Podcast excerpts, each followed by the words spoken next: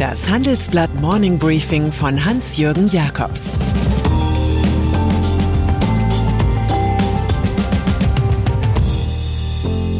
Guten Morgen allerseits. Heute ist Freitag, der 30. Juli, und das sind heute unsere Themen. Zukunftsmodell dritte Impfung. Wahlkampf um Beamtenversicherung und Scarlett Johansson verklagt Disney. Dritte Impfung. Vielleicht sollten die von einer heranrollenden vierten Welle beeindruckten Politiker weniger vom Corona-Schutz für Kinder reden und stattdessen von einer dritten Impfung für Ältere. Nach ihrer jüngsten Studie gehen BioNTech und Pfizer davon aus, dass ein solcher Booster die Zahl der Antikörper bei U65-Jährigen um das Elffache steigert. Laut Pharma-Duo sei es wahrscheinlich, dass eine dritte Dosis innerhalb von sechs bis zwölf Monaten nach der vollständigen Impfung erforderlich sein wird. In Israel ist man schon so weit. Angesichts steigender Infektionszahlen werden Ü60-Jährige ein drittes Mal geimpft. Staatspräsident Itzhak Herzog macht heute den Anfang. Inflation. Wer seit Monaten Angst vor der Inflation hat, kann sich nun bestätigt fühlen. Die deutschen Verbraucherpreise stiegen im Juli um 3,8 Prozent. Die Bundesbank prognostiziert im Jahresverlauf sogar bis zu 5 Prozent mehr. Das haben die USA schon geschafft. In den nächsten Monaten dürfte Deutschland den größten Inflationsschub seit Jahrzehnten erleben, glaubt Ökonom Friedrich Heinemann vom Zentrum für europäische Wirtschaftsforschung. Doch der derzeitige Preisdrift scheint wegen eines Basiseffekts überhöht.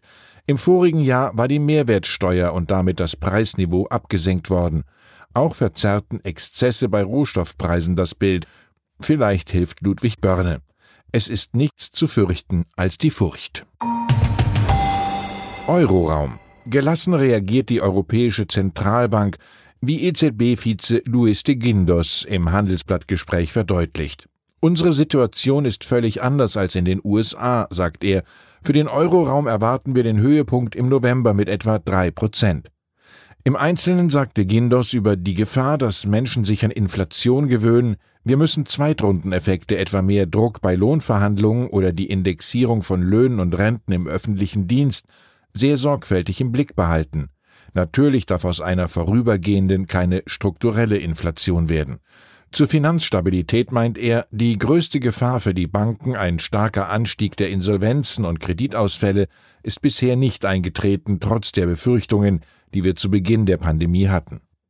Und den aktuellen Stresstest der Banken, der heute publiziert wird, kommentiert die Gindos wie folgt Europas Banken sind robust, sie sind widerstandsfähig.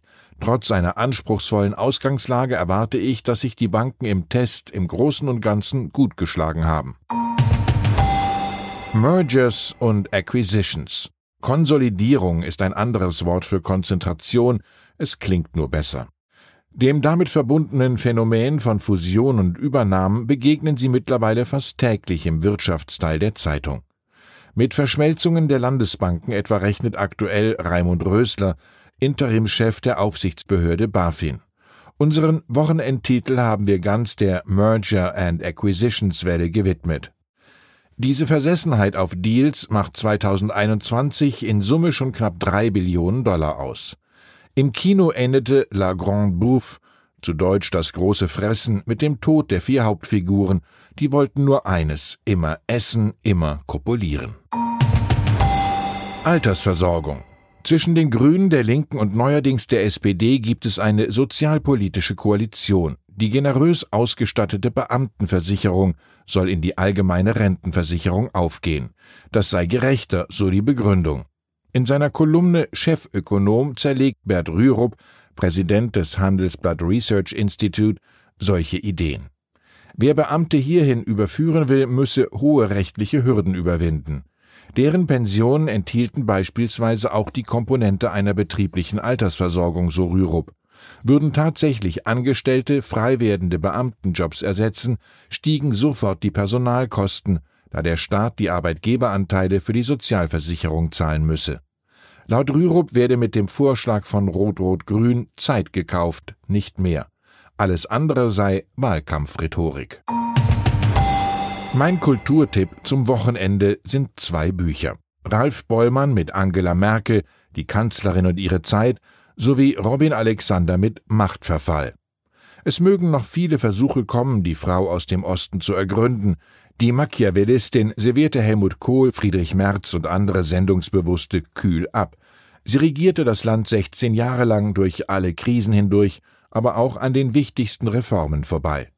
Diese beiden Bücher setzen in ihrer journalistischen Unvoreingenommenheit und Erzählkraft Maßstäbe, gewissermaßen vor der Schaumkrone der Erklärliteratur. Bollmann wagt sich dabei an ein detailliertes Breitwandgemälde über die Kanzlerin des Bewahrens.